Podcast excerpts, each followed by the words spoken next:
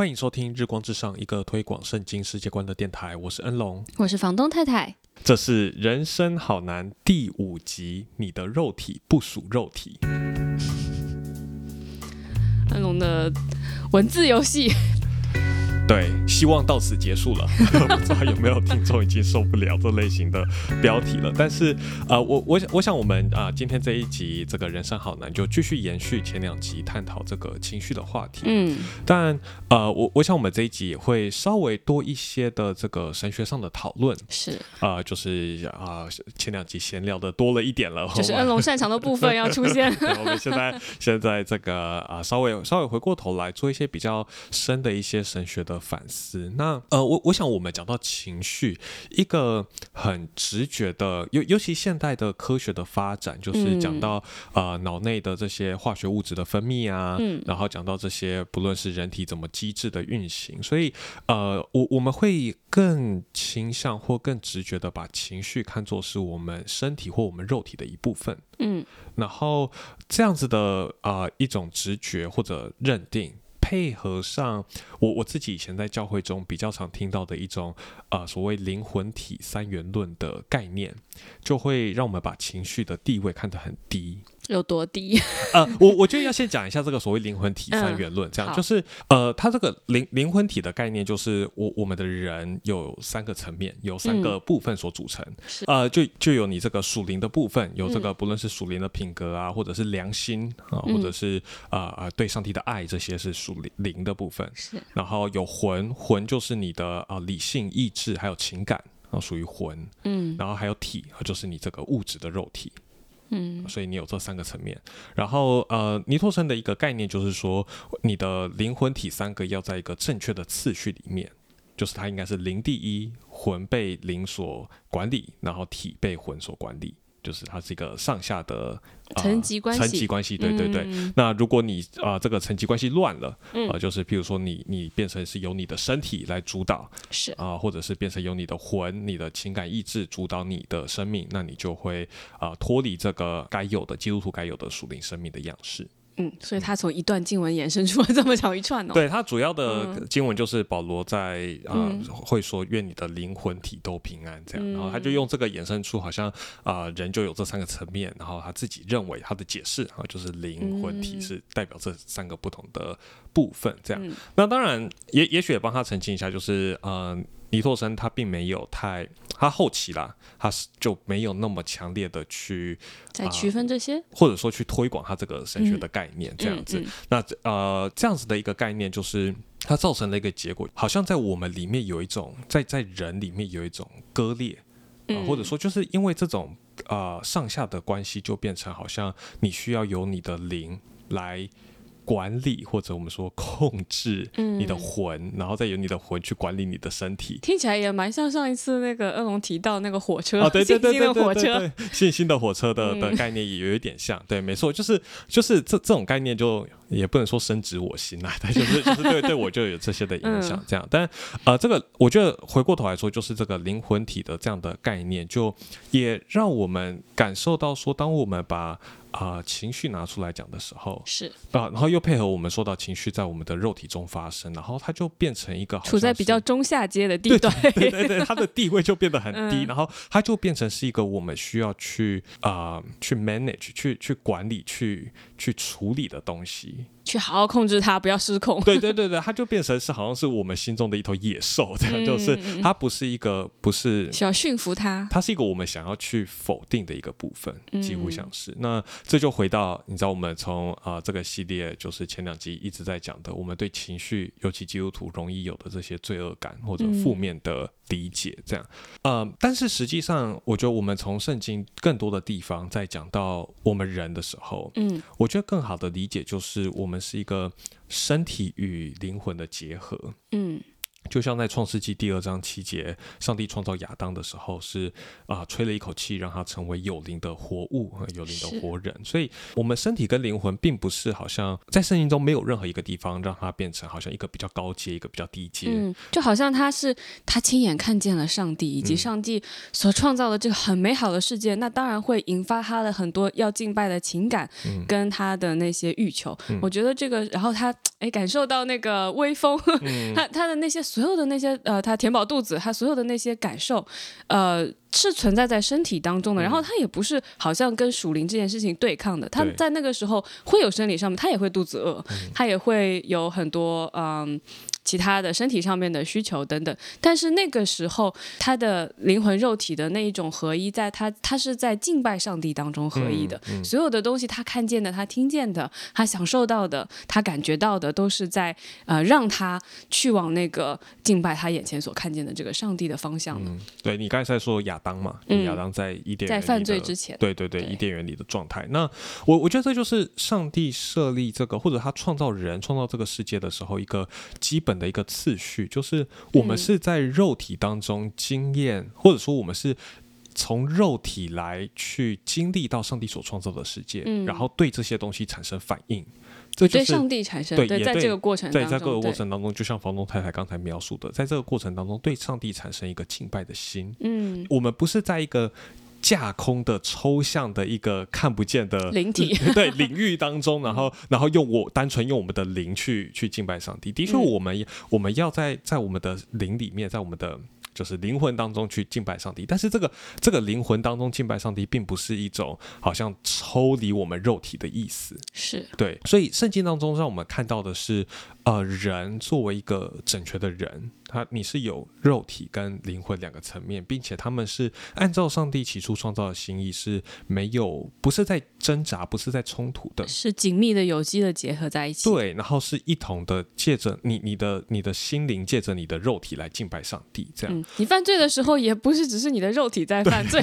你是全人在犯罪，是没错没错。你的精神也在享受那个最终之乐，跟你的身体一起。嗯，对，没错，所以呃，就也有一些你知道，像受到一些所谓新柏拉就啊、新柏拉图主义影响的神学概念，会说我们的灵魂是被囚禁在这肉体的牢笼当中新柏拉图主义可以解释一下吗？啊。他基本上你需要知道的事情 就是，他们认为我们的灵魂是囚禁在是纯洁的啊，灵魂是是是无瑕疵的，然后有嗯问题的是我们的肉体。就好像是比较区分的一个概念。对对，嗯两个是对立的，但是实际上圣经让我们看到的是，嗯，就像罗马书第六章，他说到你们从前怎么样把你们肢体献给不法，献给不义，做不义的器皿，你们现在也要把你们肢体嗯，献给义，做义的器皿，以致成圣，以致成为圣洁。所以保罗并不是说你们以前肉体怎么样堕落败坏，现在你们的灵魂要变成圣洁，不是。嗯保罗是说你们肉体以前败坏，你们肉体现在要成为义的器皿。嗯，所以虽然在圣你们的肉体得不属肉体，点对，题。没错，没错，就是就是呃，我我们常常因为圣经当中这种属肉体跟嗯属灵之间的区分，我们很容易把它就等同于属于看得见的物质的肉体，是，对立于我们一个看不见所谓的抽象的精神嗯或者概念。但是这并不是圣经当中讲到属肉体、属灵最主要的用法。是，在圣经当中讲到属灵的时候，它特别是讲属圣灵。嗯然后，呃，属圣灵的意思啊、特别是讲到它是属于一个末世性的状态，新造的次序。我们这样说，就是它是在基督里面的。所以，譬如说，在啊、呃约尔书第二章，然后在啊、使徒行传第二章所应应验的这个应许，就是在幕后的日子，圣灵要浇灌下来。是，那他浇灌下来是说，这个时代或者现在属基督的人，上帝的百姓就成为了一个属灵的群体。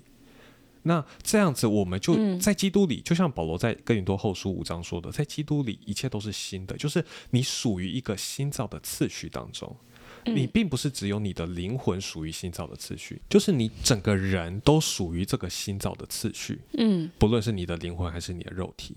当然，就是实际上来说，就是我们虽然属于这新造次序，但我们又还在这堕落世界当中。是，然后很直接的就是，我们的肉体还是会一天一天老去，嗯，所以好像我们还某种天天朽坏。对我们好像还某种程度上属于这个属肉体的世界。嗯那但是我觉得这里就是要去理解到说，就好像你知道我们在跟罪挣扎，我们还还不完全的得胜嘛，还在跟嗯罪挣扎。但是你不会说你在跟罪挣扎的时候是呃，你你的灵魂在跟你的肉体挣扎，嗯，你在并不是你自己好像自己的一部分在跟另外一个部分挣扎。对对对，你你在跟罪挣扎的时候，是你整个人里面你还有个罪的影响残留，嗯。然后在你的灵魂当中，你也在跟罪挣扎，在你的肉体当中，你也在跟罪挣扎。所以，所以我觉得这是一个我们一开始要有的一个厘清，就是我我们的肉体跟灵魂之间的关系，嗯。然后这会影响到我们怎么看待情绪。是，这个也让我就是这个中间之间的那个差异之微妙，其实就让我想到，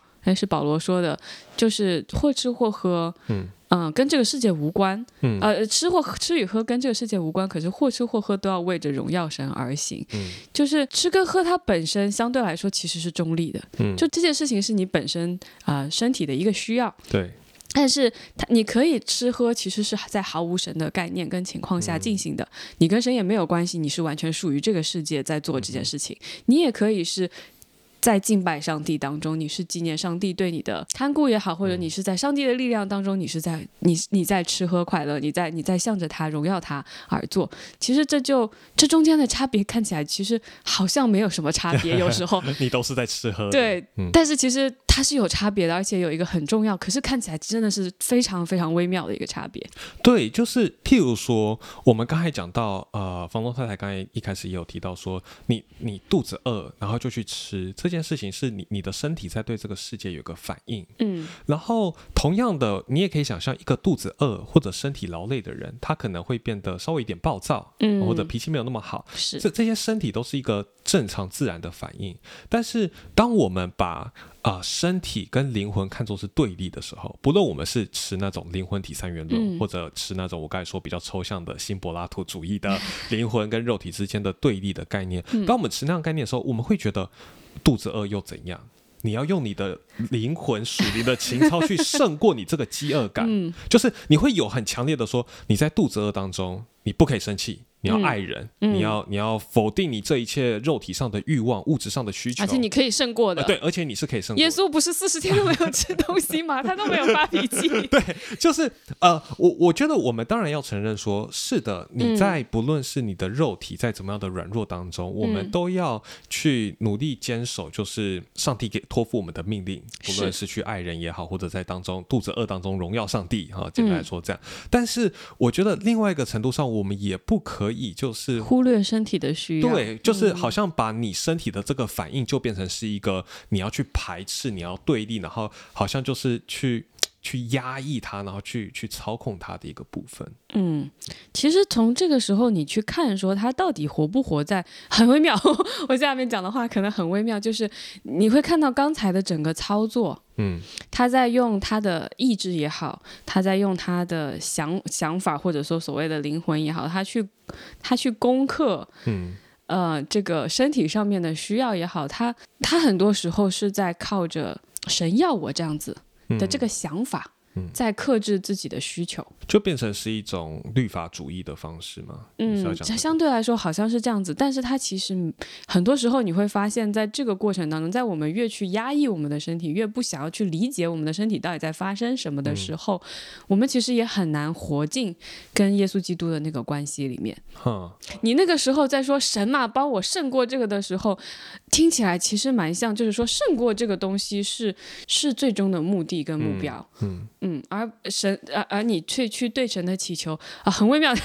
我我才在尝试解释这个，这个好像变成了一句咒语，这好像变成了一个、对，你去你去达成你自己要实现，或者你以为神要你实现的那个目标的一个途径、一个手段而已就。上帝纯粹变成你一个工具这样子。嗯对，那所以我，我我觉得就是就是在那样的过程当中，你就失去了说身体应该是这些的感受，嗯你身体中在发生的事情，应该是来来帮助我们去更深的经经历上帝。更深的敬拜上帝的一个一个媒介，是。他反他从媒介就是你的媒介跟目的就是搞啊颠倒了，这样。本来应该是媒介是你的身体、你的情绪、你的感知，然后目的是敬拜上帝、享受他，但现在变成反过来，就是上帝变成你的媒介，上帝变成你的工具，然后帮我克服己心，目目的是为了要控制你的身体，是是。然后我我觉得我记得有一次有一个饭前祷告，到现在都给我留下很深刻的印象，就是那时候哎在读神学。这大家也是非常的辛苦，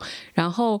嗯，你也都在用你自己的努力嘛，你的你的勤奋也好，你的努力也好，你的汗水也好，你坐你坐在那里在做那些功课啊，你在学习，然后中间吃饭的时候啊，当时我们的啊，我我们团契的主席就他祷告的时候，他就说谢谢神，让我们是这么软弱，就是是这么软弱的人，我们每一餐就是我们会需要吃饭来意识到，就是。我们是，我们真的是有很多需要的人。然后我当时就觉得，哦，对，好，就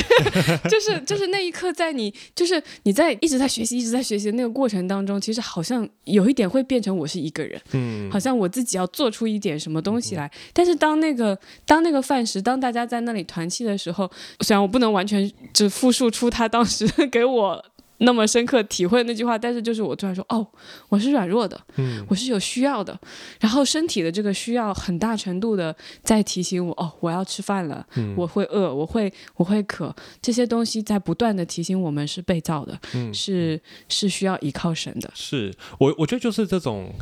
要靠自己的心，这个是一种很很狡猾的一个试探。我这样说，就是我们很这靠自己，我们要靠自己这件事情，很容易被包装的很圣洁、很属灵、很神学正确。是对，就譬如说我们刚才讲的很多，甚至在控制身体上、控制情绪上，你也会觉得是啊，需要我们自己好像有一个很大的努力，或者说我需要去达到一个什么样的目的。对，那但是但是当我们就是整个这样剖开来看的时候，发现，在那个最根本上，我们是在那当中，并没有想要依靠上帝，嗯，也并没有真的想要借着这一切去去赞敬拜他，去荣耀他，嗯，对啊，那就你就整个从从这个角度来说，你就可以看到，说我我们对于情绪或者对于我们身体是。是有很大的偏见的，我觉得 是，就是当然我们可以看到说保罗所说的，就像什么刻刻苦己心啊什么的这些东西，当然是很重要的事情，但是它不是在靠着我们自己的能力去达到的。其实我我反而是说，如果我们想要靠着自己啊达到那个所谓的克制己心，然后就好像你看起来很温柔、很忍耐，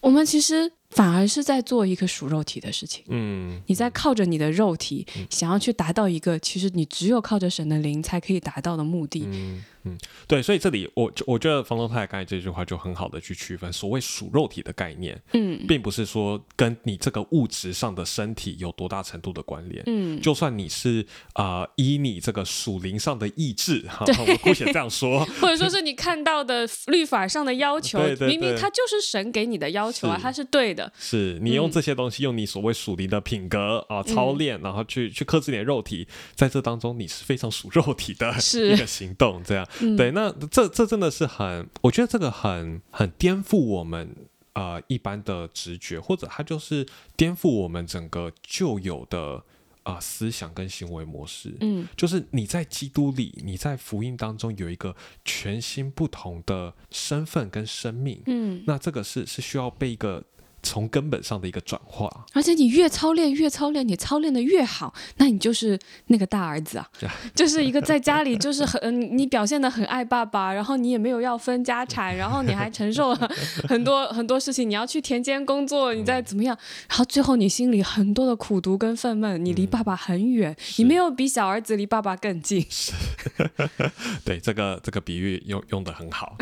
所以呃，我想这这这里就是想要透过这样子我。我们重新厘清我们的身体和我们灵魂之间的关系。嗯，我觉得我们可以再次的看到说，尤其在在情绪这件事情上，我我们要要看到说，我们是整个人，我们的身体跟灵魂结合的这样的一个人，我们在经历情绪。那在这样的角度下，我们可以我们会更加的，应该说我们会更好的注意我们身体的状态。嗯，然后又不又不去怪罪我们的身体。是，就譬如说我们刚才讲，你疲惫的时候，你肚子饿的时候，你你会去更好的重视我肚子饿、我疲惫这件事情，我身体在经历这件事情，然后我会去重视它，但我不会怪罪说，哦，就是因为我。身体怎么样怎么样，所以我没有办法爱人什么的。但也嗯，与其说怪罪，可能很多时候就会是另外一个，就是说啊，因为我身体不好嘛，所以我就算了啊。对对对对，我觉得这个真的是哎呀，要要走的平衡是是很困难的。但是就是你去了解你的身体，你去承认这些事情的存在，然后你也去认识到它是会影响到你的，嗯，然后你去重视这些影响。可是你既不是说啊就随便吧，就是 因为反正我就是身体不好嘛，然后也。不，也不是说，哎呀，我就是都是我的身体带来的，我我怎么怎么样就好了，就是去怪罪他，去去批判他。对，就是真的要把你的身体也看作是你属灵生命的一部分。是。那我我觉得就是要更好的去关注我们的身体在经历经历什么东西。嗯。就呃，我之前我们在读的这本书上，他就写到一句话说，我们的身体是很容易被训练的。嗯，就是你让他不断的接受什么样的刺激，你就会开始想要要求更多。嗯，就你你容易对某一些的情境产生一些的反应，或者你容易会开始对一些的刺激感到麻木。啊，譬如说成瘾，成瘾的现象就是啊，对对，很多的刺激开始感到麻木，他就会追求更高的刺激。是讲一个实际的，就是现在这个年轻人中间很流行这个所谓的短影音、短影片啊，就他就是很很短时间，真的就是一直在那里滑呀。对，他就是他就是短时间给你很高量的刺激，是让你这个所谓的多巴胺大量的分泌，感觉到快乐。但是这个东西就会训练你的身体，让你的身体去习惯，然后追求想要这个东西。而且我现在发现，就是他们有人叫做五秒。定律还是什么？就是如果前五秒一个短视频前五秒不能抓住你，你就会划走了或者怎么样，以至于现在那种长影片的观影率是极大程度的降低，因为大家没有办法看一个故事从那个引言进来，然后去慢慢的看它如何发展，如何如何呃继续下去。对，然后这这种的我们现在的这种生活形态，就是我们无时无刻在接受很大量的刺激，嗯，去年到一个程度。我之前在网络上看到一个人。在讲讲，他就就是模拟一个情境，很好笑，就说几个男生在吹牛，说彼此多厉害这样，然后其中一个人说他怎么样怎么样，然后最后有个人就说哦，我上厕所的时候都不带手机进去，就是大家都说哇，这个才是真男人，这样就是就是我我们现现代人的生活已经。我们没有办法接受无聊，嗯，我们没有办法接受静下来时间，因为我们的身体被这些高科技的产物不断的刺激，是，然后你已经没有办法，就是就是去去静下来，好好的啊，什么事都不做或者发呆，嗯。嗯，所以好多人现在不是有那种电子进食，嗯。嗯，就是可能一个星期或者几天之内，他都完全不看电子产品，让自己可以说哎，稍微回到一个比较。质朴的生活状态当中去，嗯，对，所以我觉得这个，我我们现在并不是要特别针对这种高科技产品做出什么批判，我们只是在从这件事情可以看到说，我们的身体，嗯，会很强烈的。呃，因着我们让他经历的事情，他会建塑造我们的习惯，嗯，塑造我们看待事情的方式，塑造我们想要的东西、爱的东西。对，当他塑造你五秒钟你不感兴趣，你就想划掉的时候，那我们其实也很难，我们的注意力成为这样子的时候，我们很难坐在那里听讲道。对，以后这个讲讲台上的人都需要五秒钟抓住人的注意，赶紧上来先讲一个笑话。哎，这就是我最不喜欢的。啊，Anyway，好，这个这个这个这个我们我们现在不谈这个讲到的。内容，但是我我觉得就是我们要要很谨慎的看待我们让我们的身体在经历经历什么东西，因为我我们不能单纯的只是说我们身体是赐予我的灵魂的，所以我可以去掌控它，所以不论我的身体经验什么哦，他现在饥饿也好，疲惫也好，被大量的端影音就是刺激也好，我都可以靠着我高超的属灵情情感或属灵品格去去扭转它或控制它，不行的，因为因为你就是一个灵魂肉体结合完整的人。嗯，所以你关注你的。灵魂的所谓灵魂的生命、灵魂状态的同时，你也要关注很好的看重你，让你的身体在经验什么。嗯，我觉得很好，就是说重视身体，就可能有的时候说到底是什么意思。嗯，那刚才其实恩龙讲到一个，就是你需要去承认它的存在，你需要去关注它是什么样子的，你需要去感受它啊在经历什么等等。那还有一个就是，就是你了解了这些，然后呢？嗯，其实然后。就可能还是一样，就是他怎么样可以，就像我们刚才说的，怎么样可以不是属这个世界的，嗯而是属那个世界的。嗯，好像在打哑谜一样。我我真的是觉得，就好像刚才我提到的那一餐饭，嗯，嗯，我我我真的觉得那餐饭就是在为上帝吃的，就是那一餐饭让我让我跟觉觉得跟神有一个很亲近的关系，就是让我知道说，哦，我的身体是在你的供应当中的，嗯，它它是在你的守护当中的，然后我也需要，我也需要这个身体，我才能继续来读书，继续来工作，继续来嗯做好像各样服侍上帝好的事情。嗯，没有回到这一点呢。哦，还没回到这一点。没有没有，就是当时那一瞬间，是我我觉得能够进入到说从从一个人好像在低头走路，嗯变成抬头看天，啊，就是那一刻，你的身体，你的一切是属于天的，你不是属于这个地的，好奇怪。嗯就是那一刻，就说哦，我的全人是向上面张开双臂的是，我是在需要他的拥抱，我在需要他的，就是我需要他的怀抱，我需要他的支持，然后需要需要在他里面。嗯然后那一刻让我让我感受到说，身体不是仅仅是身体，嗯嗯，身体它当然是它当然存在在这个世界上，嗯，但是身体有着更深刻的含义跟意义。是嗯对，我觉得这个也很好的，可以大家如果有兴趣，可以回去听啊、之前跟 Jordan 录的这个习以为常的教会琐事。嗯，我们讲到领圣餐是很棒的一件事情，就是 嗯你在领圣餐当中，你是拿物质的饼嗯跟喝物质的杯，是。那个东西是是有深刻属灵含义的。嗯。上帝或者圣灵是借着这个物质的饼跟物质的杯滋养你的口、你的胃，让你感受到你吃进去的东西。嗯然后在那当中，圣灵透过这件事情来滋养你属灵的生命。是，嗯就在那个过程当中，你不是因为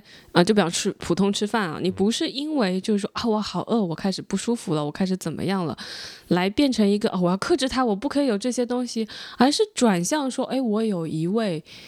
就把我的上帝，嗯。然后他他造了我的身体，我会有这些需要，然后他这些需要也是很有很大的属灵层面的意义的，然后他让你知道你需要他，然后这不是一件坏事，嗯，这是一件很值得感恩的事情，然后让你可以回到跟他的关系当中去经历你所需要的这些东西，不管你现在有或者没有，嗯。可是你可以把这些需求，你可以把这些啊、或者你需求被满足了以后的享受带进去。嗯，对，所以我我觉得在这里也很好的，就是回到我们一开始说的这种，不要想着靠自己去好像控制或者甚至说操控你的情绪这样子的一种一种思维模式，这样。然后我觉得这就回到我们之前就是也有讲到所谓的情绪稳定嘛，嗯然后我呃，我们有个听众在这个 我们 YouTube 上回应就说，现在就连这个传道人的就是呃评量表，就是你可能你要去一间教会就是嗯求职的时候，他会有个传道人评估表，他会问一个问题说啊、请问这位求职的传道人是情绪稳定的吗？哦，不是怎么办？不是就没有办法当传道人了。对，那我我觉得这个是一个现在很常见，呃，当当然就是每个人用情绪稳定的嗯这个用词都不太一样，但是很多时候会会有这样子看待情绪的方式，就是好像是一个我们要要靠自己把它把它处理好，然后才能来到上帝面前，才能做一个合神心意的仆人。嗯就是我我自己啊。我以前呃非常喜欢诗篇四十二篇，嗯啊、然后整篇诗篇四十二篇真的是时常的安慰我。那它里面有一句话，他说：“呃，我的心呐、你为何忧闷？为何在我里面烦躁？应当仰望神，嗯因为我还要称谢他。”然后我以前在读这这这一节的时候，我想象的诗人讲话的语气是：“哎，我的心呐、为什么要忧闷呢？不要忧闷啊，要仰望上帝。快。”压下去。对，就是他，他有一种你、嗯。你你要把你要把你的忧闷处理掉，不要再忧闷了，来仰望上帝。啊、嗯仰望上帝，你要喜乐，你就不会忧闷对，就你、嗯。呃，应该说就是你要把把把你那个忧闷放一边，然后在仰望上帝当中喜乐，然后在仰望上帝当中称谢他。我我以前一直有这种对这一段经文的理解，那呃那一段时期有时候这种理解也会有一点的安慰我啊、是。就是让我可以真的转向上帝，然后在一些烦躁忧闷当中啊、转向他寻求他。可是不管怎么样，转向他总是有帮助的。对，总是有帮助的。但是，但是就一直带有这种，我要那我好像得先处理掉我自己的问题，我才可以转向他。是，然后好像就是情绪变成一个拦阻我来嗯朝见上帝的一个嗯阻碍。但是我最近又再次读这段诗篇的时候，我发现诗人在后面第九节的时候，他直接说：“我要对神我的磐石说，你为什么忘记我呢？我为什么因仇敌的压迫徘徊悲哀呢？”嗯就是他来到上帝面前，不是喜乐的称赞他，不是喜乐的仰望神，他是是他是带着他的忧闷，带着他的烦躁来到上帝面前。嗯所以我我在重新读的时候，我再回头看那一句“我的心呐、你为什么忧闷？为什么在我里面烦躁？”我发现诗人的语气应该是：“我的心呐、你为什么忧闷？不论你忧闷的原因是什么，来到上帝面前寻求他，嗯，就是带着你忧闷的原因，不论为什么，不论什么样的。”就是再不可理喻的原因，或者再再多么不讨上帝的原因，造成你心里的忧闷跟烦躁，不管怎么样，不管原因是什么，不管再怎么的不堪，来到上帝面前仰望他，嗯把这个忧闷跟烦烦躁放到他里面，所以他最后才能说：应当等候神。我还要称赞他，因为他是我面前的帮助，是我的神。嗯，就好像是在神那个温暖的光中，然后我们再问啊，我的忧闷是什么？来，我剖开我的心，给神你看一看。嗯，对，就是它不是一个你要把你的忧闷情绪处理好，嗯，啊就是压下去丢掉，就是 你为什么忧闷？不要再打忧闷了，赶快嗯来仰望上帝，就完全不是这种。或者说哦，一被光照，我的忧闷就都消失了。就是我觉得重新读诗篇四十二篇，我更加喜欢它了。就是我、嗯我突然发现，这个诗篇告诉我们的是，你不论为什么忧闷，你不论什么原因你在烦躁，嗯，没有关系，你可以仰望上帝。你可以把这些你的这个情绪带到上帝面前，是，不是说要去处理这个情绪，或不是说要去去压抑这个情绪，而是说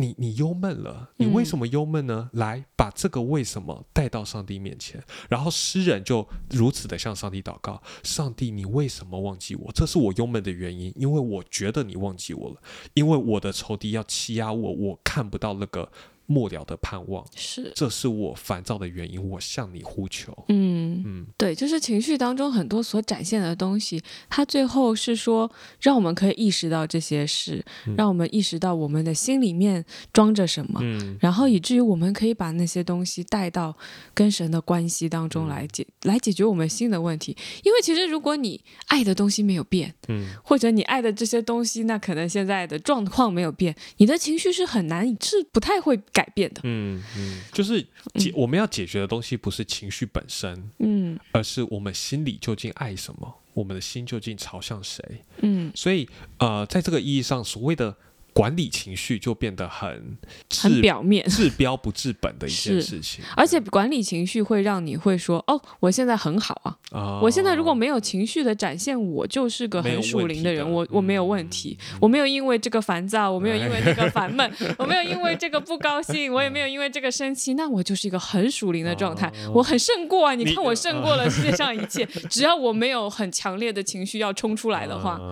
就就把所谓的好的情绪管理跟所谓的属灵或者所谓有好的信心就混是淆了，是，等于就又回到我们今天前面讲的所谓属灵的概念，嗯指的并不是一个所谓比较抽象的精神上的，好像胜过这肉体的事是，情。可是事实上，你如果情绪不大，很有可能是因为你冷漠，而不是 因为、因为你信有信心。而一个人可能很生气、很烦躁，可能也并不是因为他没有信心，他在那个烦闷当中一直在求仰望神，一直在求告神，一直在处理他的情绪，嗯他也不见得信心就比那个好像很平静、好像很平稳的那个人小。嗯，譬如说，这个很常举的例子就是这个宗教改革家马丁路德，嗯，他是一个很冲的人，就是一个脾气非常暴躁的人，嗯但上帝就使用他的脾气。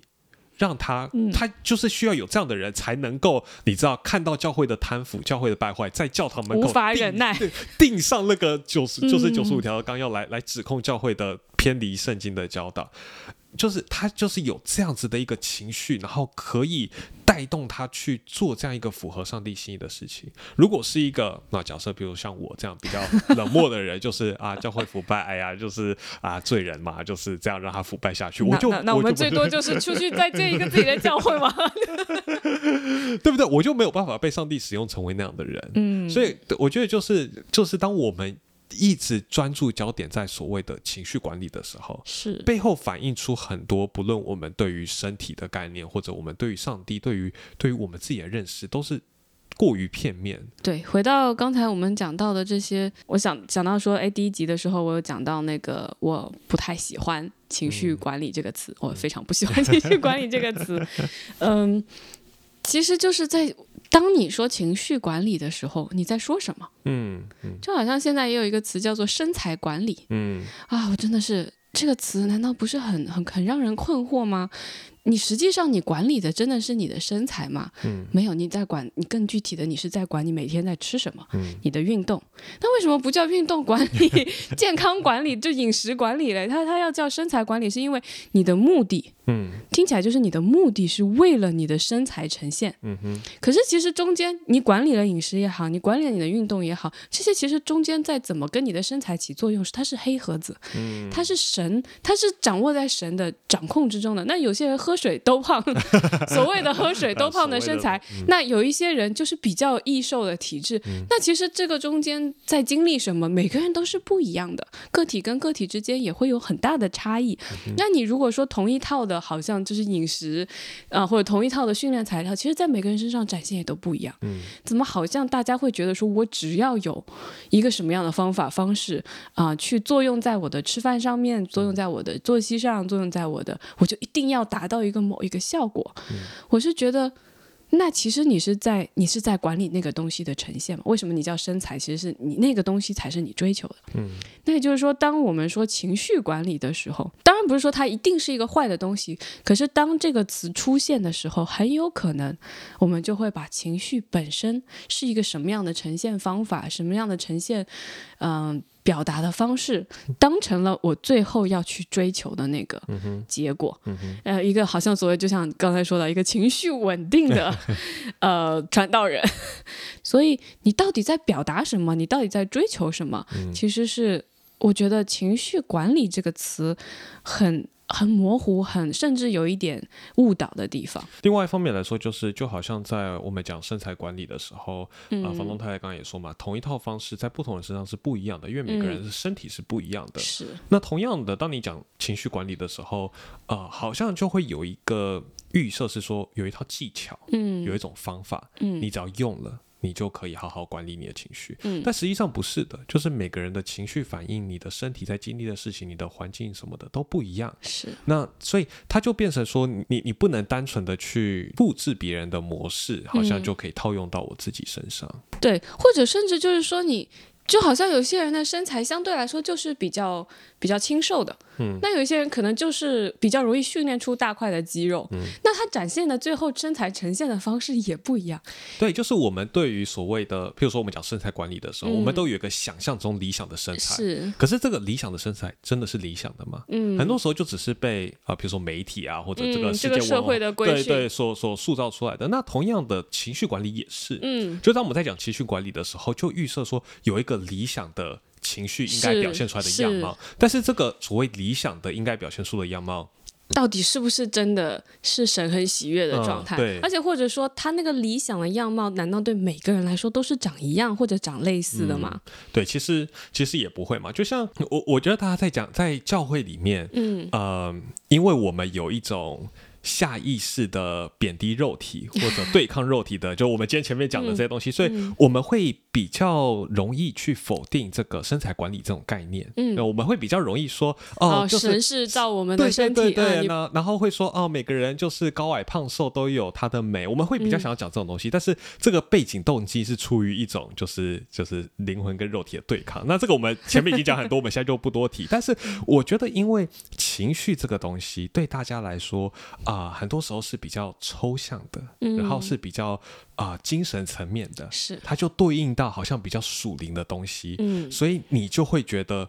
情绪管理啊、或者说就是嗯啊、有一个稳定的情绪，就可以对应到一个比较属灵的、比较有信心的生活状态。对，但是如果我们更好的看到不论情绪也好，你的属灵生命也好，是是你整个人灵魂跟肉体的有机的结合，在这样的状态当中，你去看重它，那你应该用你看待身材管理的方式来看待情绪管理，就是每个人情绪。高矮胖瘦，我们姑且这样说，这个人情绪的高矮胖瘦也都是上帝所创造，也都有他美的地方。那重点不是他当然可以更健康，对，嗯，他花一些努力去去维啊，比较维系，就去了解他自己，然后去在这些事情上经历神，当然是的，嗯，就跟你的身材一样嘛，就是我们的身体，你的肉体不论高矮胖瘦，我们也可以在那当中经历上帝，然后做我们身体的，我们姑且说好管家，就是好好照顾他的。自己的身体，那同样对情绪也是嘛，就是好好照顾自己的情绪。但是，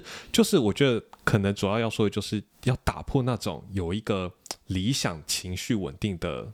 样板的那样的迷思。是，而且很多时候也不是说你情绪哦看起来有起伏的那个人，真的就是一个事件当中的罪，就是更更大的罪人。嗯，对。比方说，在一个冲突当中，嗯，一个很崩溃。啊，比方说夫妻关系里面，然后一个很崩溃的妻子或一个很崩溃的丈夫，对面对着一个啊，好像就啊，你你为什么这样子 的人，往往不是那个呃施虐的人，就是就是施害方。他会比较有大的情绪波动，往往不是这样，往往是那个受害方，可能他要么就是已经整个人，当然也有可能他就整个人，他整个人已经毫就是感觉有点毫无知觉，然后已经累到麻木了，麻木的状态，要不然就可能是非常大的情绪起落的状态。不是说他身上没有他需要去面对的罪，可是你在一个很明确的，